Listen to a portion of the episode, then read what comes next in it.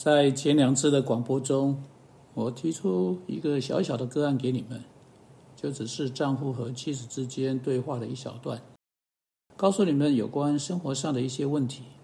今天对话的是两个男人，一个在寻求另一个的帮助。假定你是听到这个故事要给出帮助的人，你能帮助吗？如何帮助呢？来，请仔细的听，老周。我不知道要怎么办，我实在需要很大的帮助，你愿意听我说吗？一定的，小张，我们是多年的朋友了。你要知道，作为你在基督里的弟兄，我一定会去做我能帮你的一切事情。老周，我，我，老周，我真的难以启齿，我。你就说吧，我已经有六个月没有跟太太同房了。你太太拒绝跟你同房？是的，是发生什么事才造成这样呢？他不知道这种事情不应该发生吗？格林多前书第七章明明白白的说，夫妻不可彼此亏负，若是暂时分房，也要回来在一起履行他们的关系。他当然知道，我告诉他有关这点一千遍了，但他说他办不到。他说，因为他不再爱我了，他跟我的关系不真诚，在这种情况下，同房是没有意义的，而且很丑陋。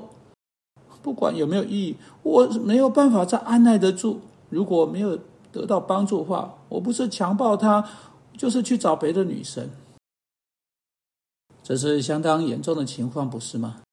这些情况是在生活中不止一个人啊必须去面对的。当然，你要知道，每一个问题总是有两面。我们在这个时点上只听到一面之词。实际上，想要得到帮助的小张，他不应该在他背后以这种方式来对别人谈到他太太。还有，实际上要给予帮助的老周，本应该在小张更多说些什么之前阻止他，并对他说。现在，请等一下，小张。如果你要开始谈到你太太很多的细节，我可以另外定出一个时间。如果你要谈到你太太很多细节，她应该在这里，我们都要在这里一起谈这个问题，使我们也可以得到她那边的故事。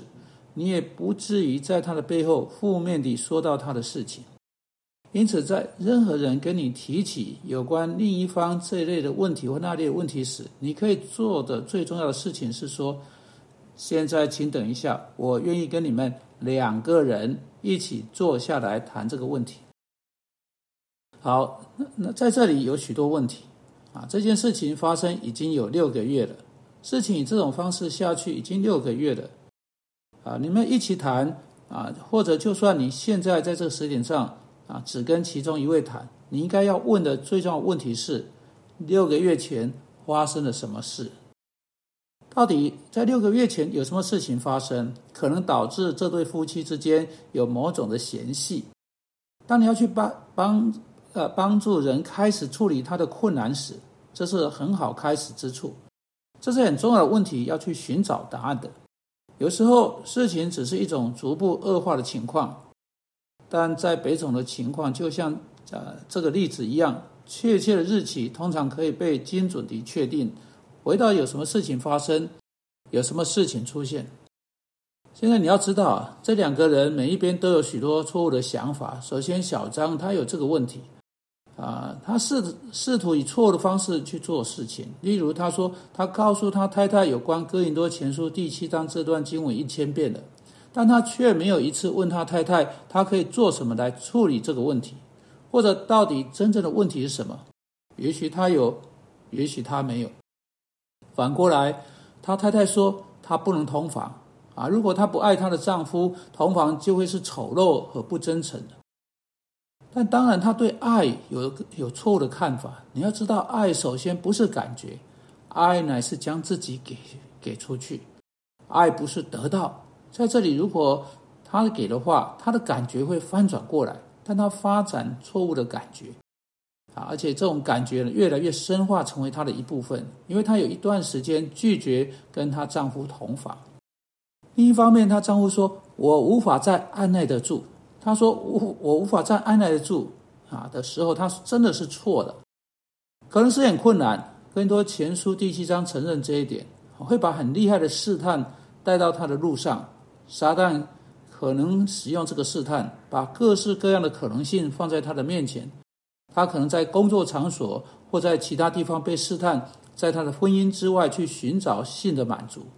无论如何，如果因着妻子的拒绝，他终其余生不能再跟妻子有性关系，他仍旧可以靠着上帝恩典去处理那种的情况，继续贞洁和纯洁下去。因此，他不能到处去说“我办不到”，他不该到处去说“是他使我这么做的”。如果他犯罪得罪妻子得罪上帝，那是他的责任，不论在妻子那边有多么不对。因此，第二件事情是，不仅仅要去找到在六个月前那件事情何时如何发生，还要向双方指出个别的责任是什么。毫无疑问的，每个人都因他都会啊，都会因他自己的罪或他可能的罪而怪罪对方。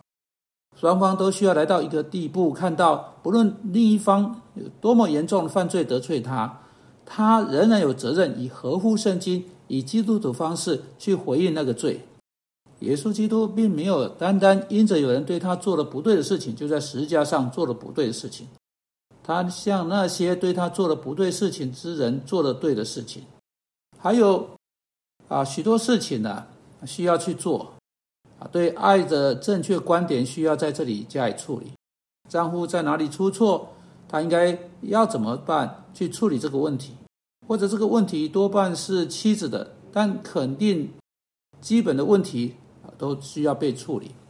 在新关系的这个问题上，一个关键的事情需要被教导，那就是每一方不是要努力使自己兴奋起来。这个这位妇人有一种错误的观念。在性方面，他自己必须是使自己兴奋起来的人，他必须感觉好才行，他必须是呃多少啊享受性的这一位，才能使性关系成为好的，那不是他的事情。照着哥林多前书第七章，丈夫对妻子的身子有权主张，妻子对丈夫的身子有权主张。妻子在性方面的唯一任务是取悦她的丈夫。就算她没有取悦她自己，她可以尽她所能的取悦丈夫。在性方面取悦妻子是丈夫的任务，因此去找出是什么会使妻子快乐，是什么会使她正确的回应，这是丈夫的任务。因此，妻子说，在性关系上，我必须努力使自己兴奋起来，有某种真诚的感觉，是根本不用的。她丈夫的任务是使妻子能在性关系上得到满足。妻子的任务是真诚的和诚实的把满足带给她丈夫，这是妻子可以做的啊，不论她自己是快乐不是。因此，妻子若真正想要爱丈夫，她会把她自己交给她丈夫，寻求把享受快乐带给丈夫。在这么做的时候，她会发现更大的快乐会回到她自己那里。主啊，我们祷告，求你帮助我们去认识到婚姻是什么，并且恰当的去面对之。因基督的缘故祷告，阿门。